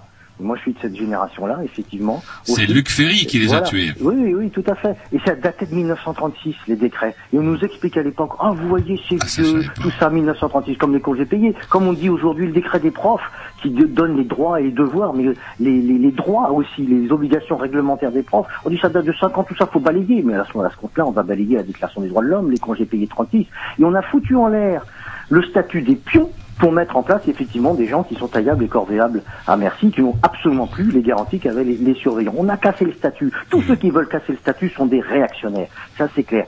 Et pour en revenir au chef d'établissement, ben voilà, ce qui aujourd'hui, dans l'essentiel, dans 95% des établissements, c'est pas le chef d'établissement qui choisit ses profs. La grande foire aux profs, comme le proposait Madelin, c'est pas encore le cas. Il y a des règles, mais des règles qui sont de plus, avec de plus en plus d'entorses. Et puis surtout, ce qu'ils proposent, et on sait très bien qu'en expérimentant, chaque fois qu'ils font des expérimentations, ils développent après, c'est fait pour ça. Il y a un dispositif qui, dans l'académie, est- assez limité, dans d'autres beaucoup plus importants, mais bien sûr va se propager partout s'il y arrive, si on n'arrive pas à, aller, à casser euh, cette spirale infernale. C'est un, dispositif qu'on appelle éclair, en l'occurrence, où le chef d'établissement, il est effectivement ce qu'il voudrait faire, hein, c'est-à-dire un, espèce de patron euh, qui euh, choisit euh, non seulement ses enseignants, ceux qui restent, ceux qui vont partir, qui ont une lettre de mission, qui vont être évalués, mais ça, ça serait pour tout le monde, sur leur performance, leur objectif, ainsi de suite. C'est quoi l'objectif d'un prof? Ah, c'est Eh ben, marrant parce que vous parlez ouais, des lycées éclairs, parce que toujours dans Voilà. le même journal gratuit du métro de ce matin, j'arrêtais pas de lire, oui, les lycées éclairs, ploum ploum. C'est ça qui remplace les ZEP Oui, alors en partie. Alors ici, il faut dire qu'il y a dans le département et dans la, dans la région Bretagne, il y en a deux. Et c'est pas des lycées, c'est des collèges. Il y a le collège Surcouf à Saint-Malo, qui est d'ailleurs en grande difficulté. On a accompagné les collègues qui étaient en grande détresse là-bas. Et puis il y a le collège Le Coutalaire, pareil, euh, en grande détresse à, à Lorient. Donc, euh, sous prétexte là encore d'alibi pédagogique, ainsi de suite, on a mis euh, en place un système où un chef d'établissement aurait euh, toute une série de pouvoirs, d'ailleurs y compris sur les écoles aux, alentours, en espèce de pôle qui serait dérogatoire au droit, qui permettrait de faire toute une série de choses, et bien évidemment qui imposerait toute une série de choses au personnel. Au bout du bout, c'est bien noté, c'est surtout les élèves qui en pâtissent aussi. Donc euh, bon, voilà. Donc c'est la dérogation. Ce qu'on voudrait, ce qui- qui existait jusque-là, c'est une fonction publique et une école publique. De, de Marseille à Strasbourg, euh, de Rennes à Lille ou, ou je ne sais où, on enseignait avec les mêmes statuts, les mêmes droits à l'instruction pour les élèves. Et là, on nous dit maintenant, il y a 6, 7, 8 000 établissements en France, et ben, chacun aura sa règle. Et donc, si chacun a sa règle, il y aura son patron qui dira euh, comment on fait les choses, éventuellement, éventuellement même ce qu'on enseigne. À ce moment-là, il y a plus, on fait éclater aussi les diplômes nationaux. S'il n'y a plus un seul lycée qui enseigne la même chose que le voisin, plus un seul collège, comment voulez-vous faire? Alors, il y aura des, des collèges d'excellence, des lycées d'excellence, et puis des collèges, eh ben, voilà, de ghetto, et ainsi de suite. Ouais, j'ai bien compris, il y a des collèges où il va falloir passer sous le bourreau, euh, genre le syndrome Monica Lewinsky, euh, pour pouvoir progresser. Bah, euh, je ne sais pas, mais en tout cas, ce qui, ce qui est, ce qui est certain, c'est que le statut, comme les conventions collectives, comme le code du travail, protège de l'arbitraire. C'est bien évident qu'à partir du moment où il n'y a plus de statut, où le chef d'établissement devient un patron, qui a des droits sur les mutations, sur les avancements d'échelon, c'est-à-dire la, possibilité de gagner un peu plus en salaire, que ça soit avancement d'échelon, ce qu'on appelle leur classe, c'est-à-dire euh, un petit peu le bâton de maréchal que certains collègues peuvent avoir, et peut avoir d'autres droits aussi, et tout ça dans la dans plus total arbitraire. Je ne mets pas en cause obligatoirement un chef d'établissement, mais c'est bien évident que quand on donne un pouvoir comme ça, peut être tenté d'en abuser, surtout dans une politique complètement atomisée. Donc, euh, ce qu'il faut, bien évidemment, c'est rester dans un cadre républicain où les fonctionnaires sont protégés contre les lobbies. Parce que le chef d'établissement, il est soumis aussi à toute une série de pressions de parents d'élèves, pas de tous les parents d'élèves, de quelques associations, de quelques groupes. Et quand on est à Cesson ou quand on est euh, plein milieu de Bretagne, c'est pas les mêmes d'ailleurs. Des gens qui se prennent pour des clients, qui vont expliquer aux profs comment ils doivent faire et ainsi de suite, et qui vont, euh, je dirais, un peu faire la loi. Alors on n'est pas des clients avec des prestataires de services qui seraient des professeurs. Ça, ça n'existe pas. Ou alors c'est plus la République. C'est autre chose, mais c'est plus la République. Il y a deux questions que je voudrais vous, vous poser avant de conclure parce qu'on doit avoir un témoignage exclusif normalement en, en toute dernière partie de l'émission. J'ai bien compris pour être prof maintenant c'est un niveau bac plus 5 qu'on demande. Absolument. Alors, master, le parce que master. là où je veux en venir c'est quel fils d'ouvrier pourra se s'offrir ou se payer ce bac Ouais. plus 5 Déjà que Bah, c'était, dur déjà à bac plus 3, alors bac plus 5, et, et paradoxalement, ils embauchent des vacataires avec bac plus 3 d'ailleurs. Absolument, mais c'est paradoxal que qu'en qu'en apparence. Donc effectivement, bon, on sait bien que l'ascenseur euh, social entre guillemets euh, ne fonctionne plus. Ils ont mis en place la masterisation qu'on a combattue, que certaines autres organisations syndicales, et c'était malheureusement euh, malheureusement ça le drame, ont accompagné, comme la plupart des contre-réformes. C'est toute la difficulté, et pour résumer, c'est vrai pour l'école, mais bien au-delà, parce qu'il n'y a pas que l'école qui m'intéresse, l'école ou l'éducation nationale, c'est un élément parmi d'autres révélateur c'est que qu'est-ce qui fait la force de tous ces gouvernements, Berlusconi ou en Espagne ou ainsi de suite, ou même en France? C'est quand même pas leur popularité. C'est pas la popularité de Berlusconi ou de Sarkozy. C'est en face, non pas la division, mais la complicité. C'est la complicité des organisations syndicales. On aurait pu gagner sur la question des retraites, ils n'auraient pas osé aller après sur d'autres terrains où ils vont essayer d'aller si on les avait bloqués. Et c'était possible. Mais il y a des organisations syndicales qui ont décidé d'accompagner, d'accompagner le gouvernement, qu'ils soient de droite comme de gauche, qui accompagnent systématiquement, qui cassent les luttes, qui divisent, qui épuisent en journée saute-mouton, qui épuisent véritablement les salariés, et ainsi de suite, en expliquant après qu'il n'y a plus de mobilisation. C'est ça qui fait la force. C'est ça qui aujourd'hui est l'obstacle majeur. Cette bureaucratie syndicale, de la CFDT, de la CGT. Je pense à Chirac, je pense à Thibault, à la FSU dans les Il a une belle coupe de cheveux, Thibaut, de n'être pas bah, du... voilà.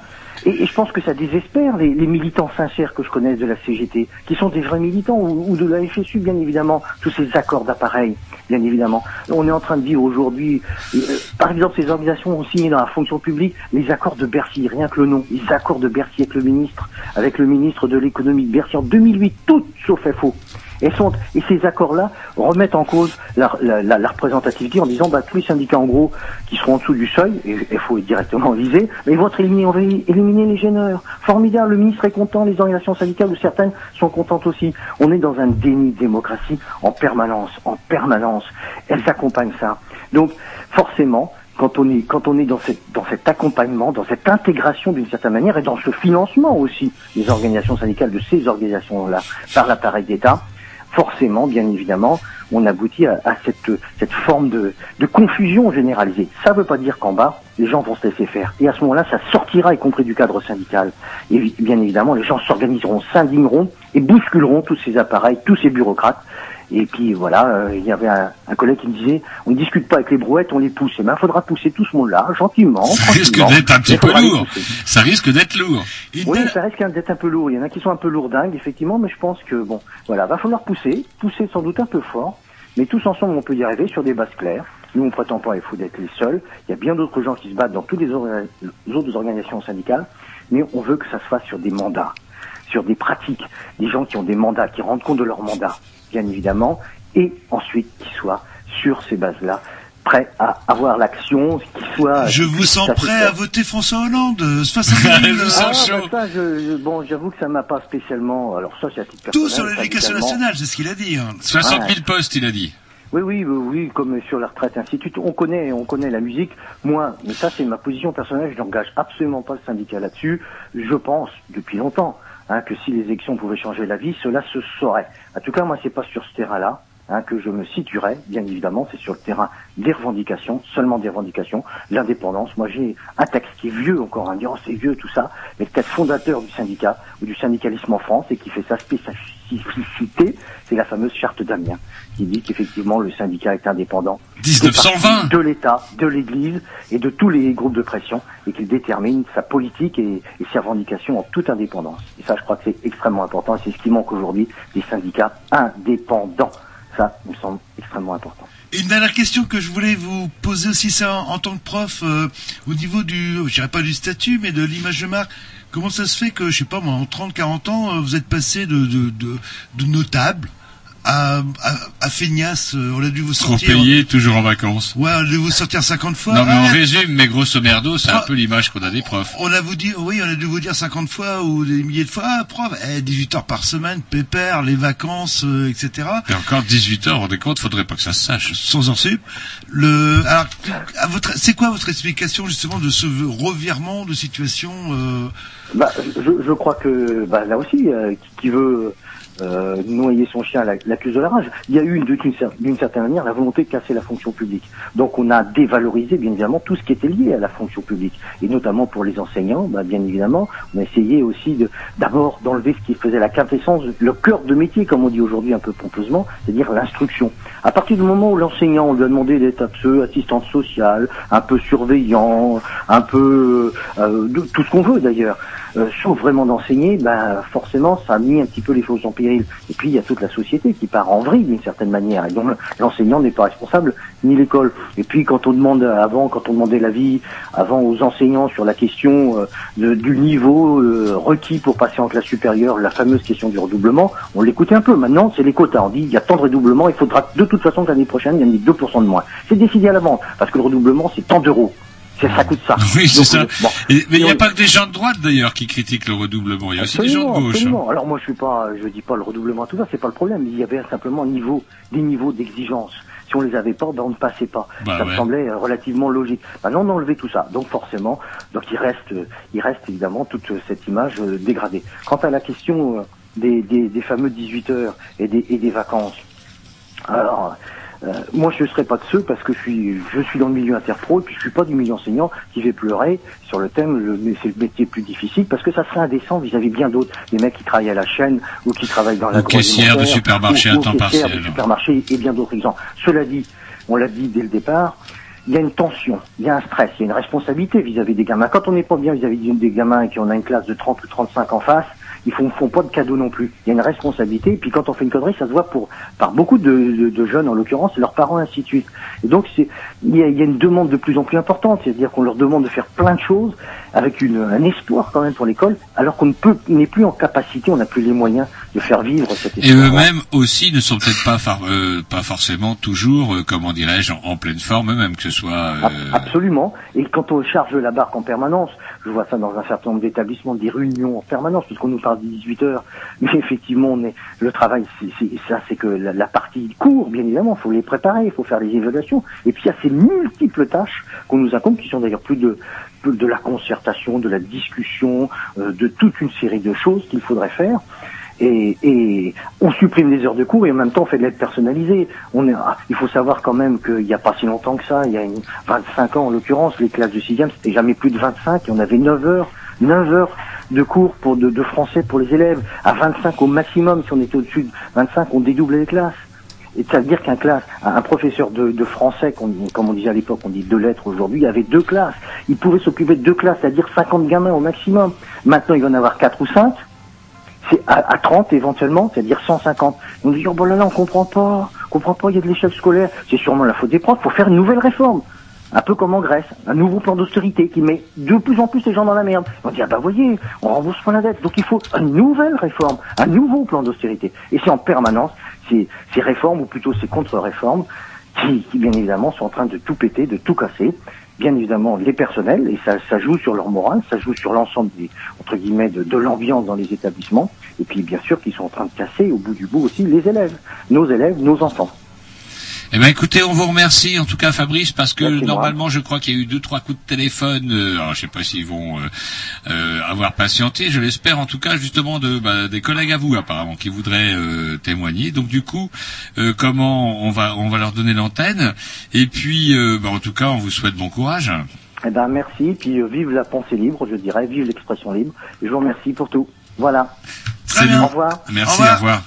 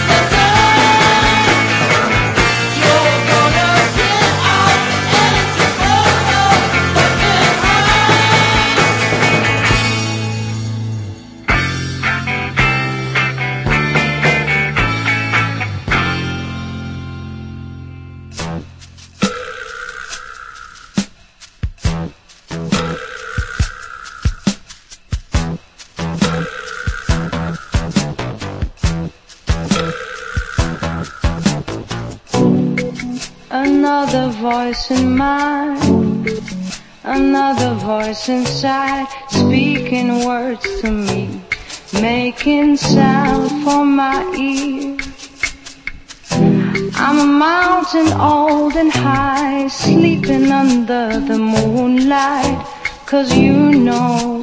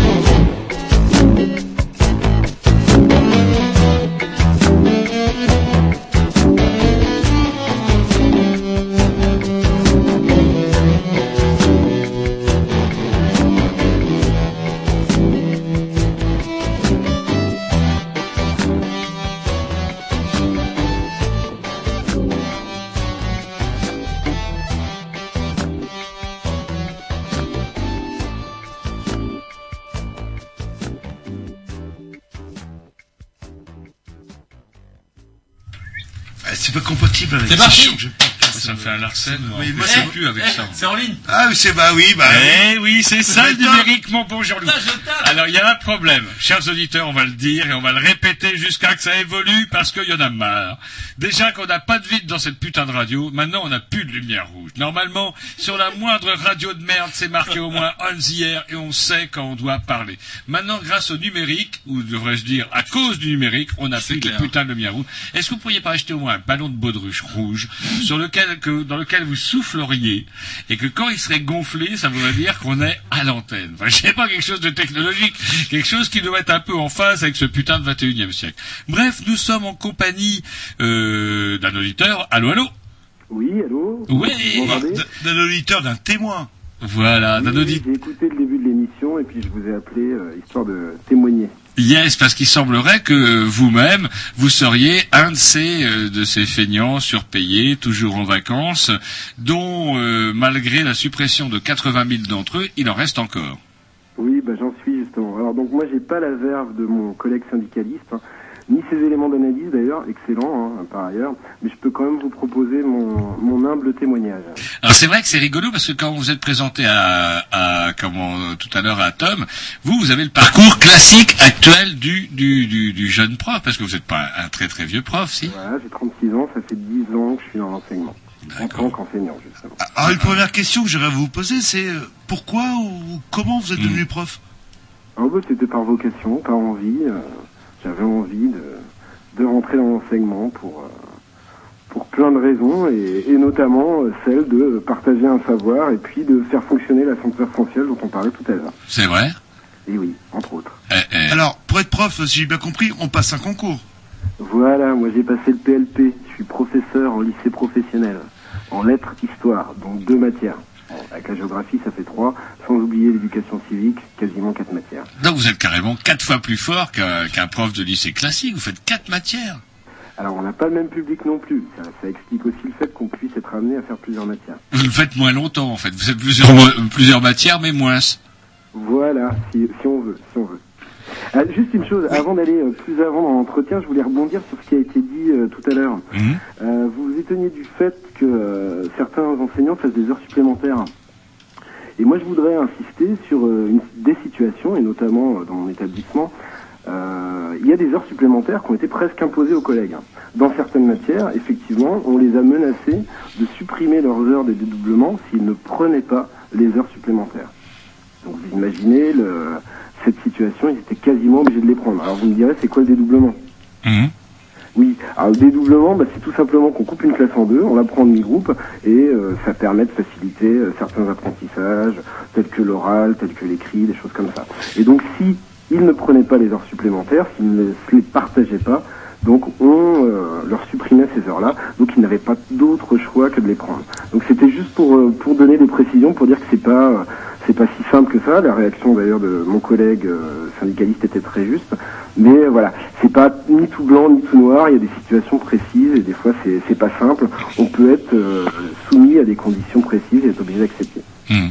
Alors, c'est quoi, euh, je peux quand même préciser l'intérêt du dédoublement dans le, Ouais ouais c'est ça plutôt parce que du coup le dédoublement qu'est-ce que ça veut dire? Donc je vous dis, hein, on prend une classe en demi-groupe parce que bon, c'est quoi nos conditions de travail à l'heure actuelle? Là, on a des conditions qui se détériorent véritablement. hein.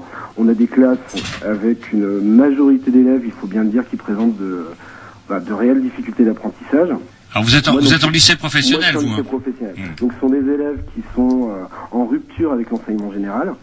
Euh, et en plus, on constate de plus en plus qu'on a des, des effectifs qui avoisinent effectivement la trentaine d'élèves. Ah ouais Donc, quand même. Donc ce dédoublement est nécessaire. Le problème c'est qu'il est de moins en moins systématique, il devient même de plus en plus, euh, comment dire, euh, aléatoire. Mhm. Juste un exemple, hein, je continue. hein. Euh, dans mon établissement, justement, vous pouvez avoir deux classes, deux classes de même niveau, de même filière, et pour la même matière, donc pour ma matière en l'occurrence, lettres histoire, vous avez une classe qui va être dédoublée, pas l'autre. Alors pour quelle raison Je sais pas. Sûrement pour réduire euh, le nombre d'heures qui est, qui est alloué, euh, qui sont, enfin, nombre d'heures allouées aux établissements, et ça explique donc une répartition, je dirais, euh, incohérente, euh, anarchique. Mm.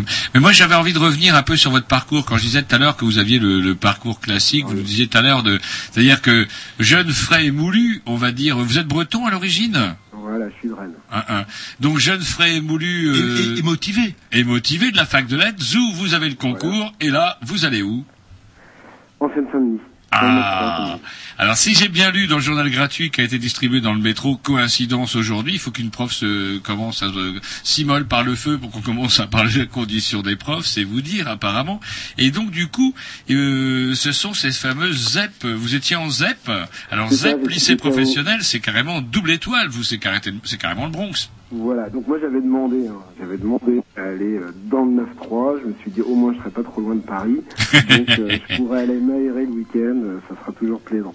Et donc j'y suis allé euh, vraiment avec la fleur au fusil, le plaisir, et puis j'ai, ça, ça a été euh, somme toute assez formateur. C'est-à-dire? C'est-à-dire que j'ai rencontré des publics très difficiles qui euh, nécessitaient justement un, soutien important. Bon, sans faire d'empathie, hein, ils rencontrent des difficultés euh, sociales, des difficultés euh, financières, et c'était très intéressant d'être présent pour les aider parce que ces élèves-là ont véritablement besoin de nous. beaucoup plus que dans certains établissements de type lycée général, de province. Là, c'était vraiment intéressant, formateur, et pour ma part, j'estime nécessaire, et donc ça allait avec euh, ma vocation et cette envie d'enseigner. Mais alors, vous aviez les moyens pour ça euh, Des heures, euh, une équipe, euh, des, Des dédoublements Des dédoublements, un patron qui vous on avait soutient un peu plus de moyens, un peu plus d'heures, et puis surtout le fait, hein, c'est que euh, les- ces lycées, ces établissements donc, fonctionnent avec des profs euh, souvent jeunes, motivés, disponibles, et ils ont envie de monter des projets, ils ont envie de faire réussir leurs élèves, donc ça fonctionne plus ou moins bien, mais on est avant tout, je pense, je dirais, euh, garant de la paix sociale. Quand les élèves sont dans les classes, ils sont à l'école, ils sont donc pas dans la rue, et, et on servait aussi à ça aussi. On s'en rend compte au fur et à mesure, c'est-à-dire qu'on leur propose pas forcément un avenir très rose, mais euh, on s'occupe d'eux, quoi. Et on, on- on est plus là dans les dans l'éducateur que dans le prof, du coup. Oui, entre autres, ouais, ouais, exactement. Et là, vous êtes revenu euh, dans la région, on va dire. Est-ce que vous avez senti une différence euh, Est-ce que c'est, bah, du coup, vous avez quitté euh, les ZEP, dans le 9-3 Faut trouver le bonheur dans la région. Alors, bah non, j'ai pas trouvé le bonheur dans la région. Alors, effectivement, comme le disait le collègue tout à l'heure, je suis arrivé dans la meilleure académie de France. Donc, je me suis dit, je vais trouver des élèves motivés, disponibles, à l'écoute. Le problème qui se pose, c'est que ce sont quand même toujours des élèves de lycée professionnel avec les difficultés qui sont les leurs. Et puis, ben, j'ai constaté que dans cette meilleure académie de France, on n'a pas forcément non plus les moyens, ni matériels, ni euh, horaires, ni humains, pour euh, les prendre en charge. Et donc, il y a une véritable dégradation de ces, euh, de ces conditions de travail et ces conditions d'apprentissage pour les élèves. Donc, on reste peut-être la meilleure académie de France, mais ce n'est vraiment pas reluisant.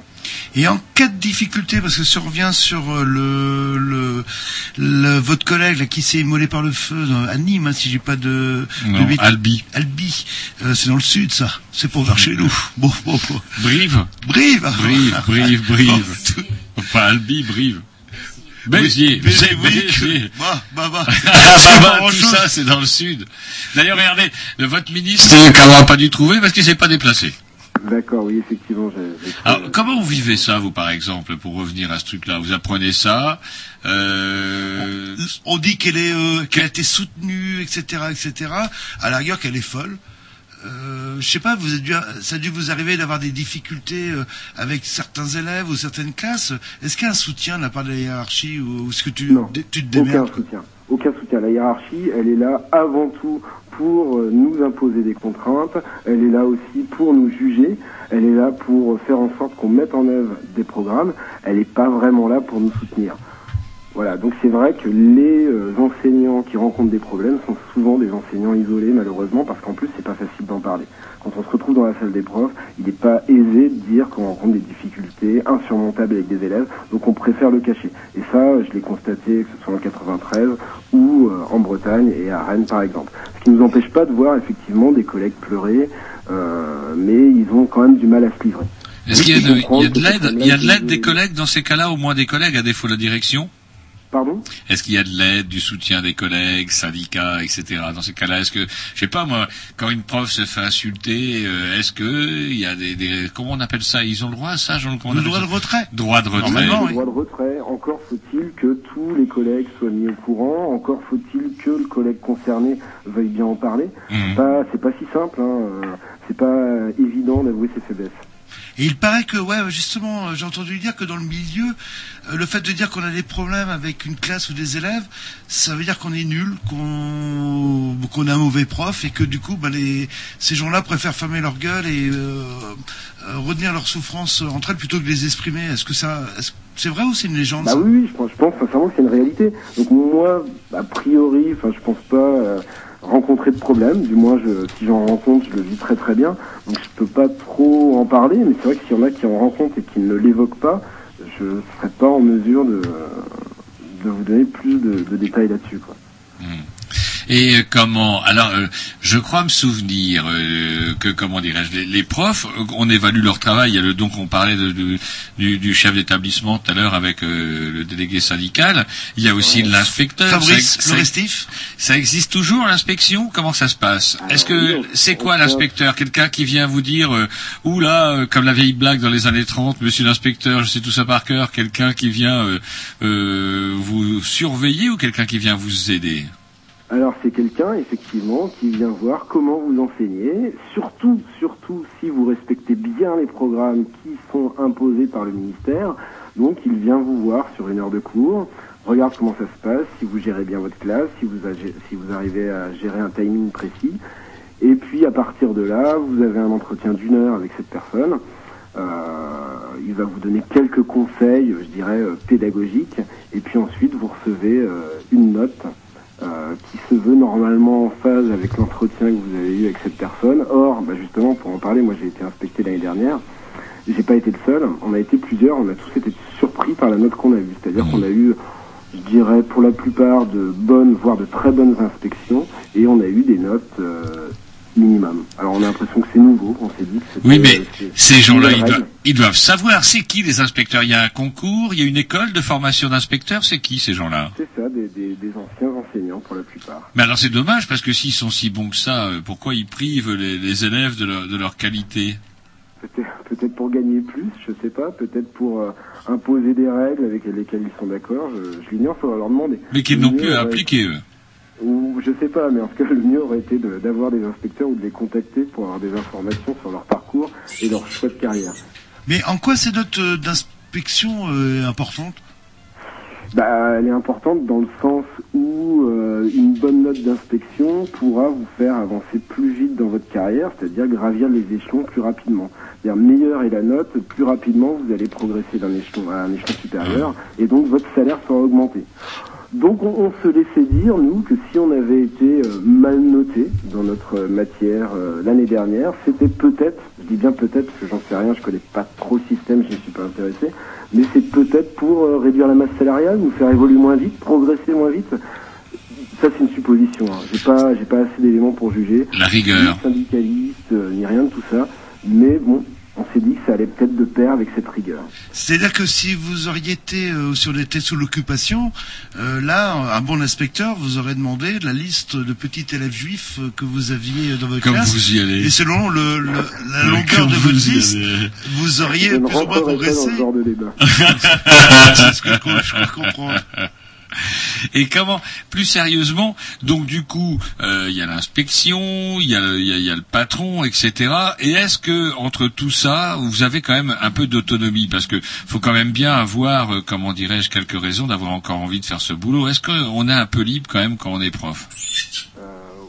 Parlez de liberté pédagogique notamment Ouais, ou euh, ouais. On en a de moins en moins de liberté pédagogique. Ah, pédagogique. ah. C'est-à-dire qu'avant, au lycée professionnel, on avait euh, des objectifs précis en termes de méthodologie, en termes de savoir. Maintenant, on nous a imposé des programmes très ambitieux. Alors l'ambition, ça peut être une bonne chose si on s'en donne les moyens, mais ces programmes très ambitieux nous imposent quasiment des, des œuvres ou du moins des courants littéraires. Je parle pour le français. Donc cette liberté pédagogique, elle n'est vraiment plus de mise, et je dirais même qu'elle peut être problématique, euh, cette ambition, parce qu'elle impose donc des, des ouvrages, des courants littéraires, voire philosophiques, à des élèves qui ne sont pas forcément en mesure de les comprendre, de les assimiler, et ce d'autant plus qu'ils sont en difficulté. Et ça, c'est un vrai problème. C'est-à-dire quand vous avez des élèves qui sont en rupture avec les matières générales et que vous devez leur parler de, de littérature, de philosophie, mais à très très haut niveau, c'est parfois difficile et donc là, là, ça devient véritablement problématique. Donc ce qui euh, les personnes qui font les programmes sont pas forcément en phase avec la réalité du terrain? Voilà, exactement. Vous résumez très bien mes propos ou du moins ma pensée. Mais on écoute, hein, vous savez. On Ouais, est des- ouais, non, Et puis, bon. vous savez, ce soir, ça a un petit peu senti la craie. Et Jean-Loup et moi, on est quand même issus, allez, on est quand même plus des perdreaux de l'année. Et du coup, euh, comme on est issus d'une période où, euh, lorsqu'on se, on se prenait une baigne avec le prof, on n'allait pas s'en vanter auprès de nos vieux, sinon on en prenait une deuxième. Est-ce que c'est encore ça? D'ailleurs, vous avez encore le droit de taper. Ah non, non, non, j'ai pas besoin de taper, moi. mais a un petit coup, je sais pas, un coup de craie, euh, la, la brosse qui vole, rien. Non, je fronce les sourcils. euh, je hausse le ton et en général, ça suffit. C'est vrai. Alors j'aime bien, on parle du- du- d'une d'une profession en crise et comment il suffit de froncer les sourcils pour que euh, la caïra fasse dans son froc. Vous devriez donner des conseils à Sarko. Il n'a jamais voulu revenir sur la dalle de la dalle de je sais plus où. euh. Ouais. Mais bon, moi, moi, j'ai été formé dans le 93, donc je, je sais comment ça fonctionne avec les élèves. Et donc maintenant j'ai essayé de mettre tout ça en œuvre et, et ça fonctionne plus ou moins. Mais après voilà, c'est mon expérience personnelle. On rencontre quand même des difficultés régulières. Il y a beaucoup d'élèves à canaliser. Ils ont des problèmes financiers, des problèmes sociaux. Il faut en tenir compte. On ne doit pas faire que ça, mais il faut en tenir compte quand même. Donc euh, non, c'est pas si simple. C'est pas si simple. Ça peut fonctionner, mais je dirais que ça va fonctionner de moins en moins bien avec justement toutes ces suppressions de postes et, toutes ces difficultés qui s'accroissent, et notamment, et notamment, hein, je dirais, l'augmentation des, euh, des effectifs. Donc euh, vous allez sûrement voter François Hollande aux prochaines élections qui vous a promis hein, de tout mettre sur l'éducation. C'est le début de l'émission. Je vous coupe, désolé. Donc moi, je ne vais pas parler de politique, ni de primaire, ni d'élection. Je suis pas là pour ça. Eh ben écoutez, Désolé. On vous sonne. Eh ben, euh, il nous reste une minute pour conclure. Là, apparemment, vous êtes barré pour bosser minimum jusqu'à 62 ans. Est-ce qu'on peut la, la clientèle Pourquoi vous lui dites ça Bah, on, a la- on a la chance d'avoir un auditeur ce soir qui se dévoue, qui dit du mal de la hiérarchie. Il va aller savoir pour un peu il va avoir des ennuis et le qui est condamné, euh, comment dirais-je, à progresser, À euh, à progresser à reculons. Et en plus de ça, vous l'agressez. Est-ce que est-ce qu'il y a un âge, je sais pas moi, so- 62 ans, euh, est-ce qu'on peut encore enseigner euh, à 62 ans de manière efficace? J'ai un, j'ai un très vieux collègue que je vois régulièrement qui me parle de, de, son, de son départ à la retraite, qui devrait être imminent. À mon avis, il n'est pas prêt de partir. Je lui demanderai, et à la limite, je vous rappelle la semaine prochaine pour avoir son avis. Il va rencontrer de plus en plus de difficultés. Il est sourd, il a du mal à se déplacer, des problèmes d'arthrose, etc. Donc je, vous, je pourrais vous Enfin, eh, vous les profs, euh, quand c'est ça, vous vous mettez en longue maladie euh, ou en vacances Quoique, prolongées. je suis pas tout à fait d'accord. Ce prof euh, malentendant dont vous parlez, comment dirais avec un bon déambulateur, il peut aller en navette encore d'une classe à l'autre sans problème. Oui, ou alors on lui trouve une classe au rez-de-chaussée, on l'installe et les élèves viennent le voir. C'est une- aussi une possibilité. J'en parlerai d'ailleurs. Écoutez, on vous remercie d'avoir euh, témoigné. L'heure tourne. Oui, c'est moi le méchant. Il nous reste euh, quoi, 5 minutes même Ouais, pour en tout de cas- Métardis de dire au revoir. On vous remercie euh, d'avoir été aussi authentique. Ouais, et puis c'est bien, c'est bien cool comme ça. Ça nous a permis effectivement de clôturer les débats. Il n'y a pas que dans la police nationale que on. en- Et, et pour le moment, vous êtes plutôt un prof heureux Ouais, ouais, ouais, évidemment. Évidemment, c'est pour ça que j'appelle. On en reparlera à Éloigner 62 mon ans. Merci, au revoir. Euh, je vous remercie, bonne continuation. au revoir. Au revoir.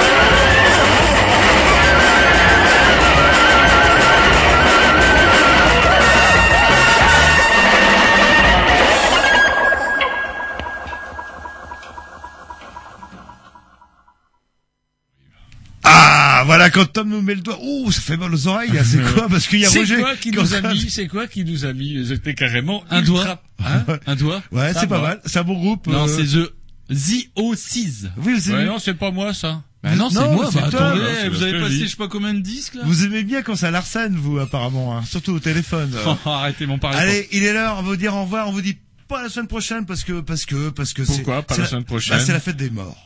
Ah oui, c'est vrai, on ne travaille jamais pour la fête Et des c'est morts. vrai qu'on c'est arrive pas à un âge, on va beaucoup plus facilement Pour la fête des morts, qu'au le mariage. grignou fait mine d'être mort. Voilà, mais par contre dans 15 Ou jours, le grignou s'endort, bref. on revient avec un spécial police. Eh oui, c'est comme ça, on rebondit. Vous êtes sûr? Alors bon, certains, hein, écoutez, c'est, je m'en occupe. On aura donc le commissaire Borniche euh, à une pointure de l'antibanditisme qui viendra nous parler des problèmes de la suppression des postes dans la police Mais nationale. non, non, vous avez rien compris, on aura Joe Star. Joe Star Ouais. Pourquoi Qu'est-ce qu'il a fait, Joe Star Il y a vous qui n'êtes pas au courant du dernier Non. film qui est sorti là de Maïva. De Je croyais qu'il venait de rentrer en prison. Mais non, il là, il joue le rôle d'un policier dans la brigade mœurs. Pas Ah non, le- moi, je veux oh pas jouer. Star. Et c'est une espèce de, je sais pas, d'effet à la coluche. Subitement, euh, le bad boy devient un flic sentimental. euh, bah ouais, c'est comme Coluche, hein, quelle connerie. Allez, salut, on vous dit à la semaine prochaine, euh, dans 15 jours, c'est parti.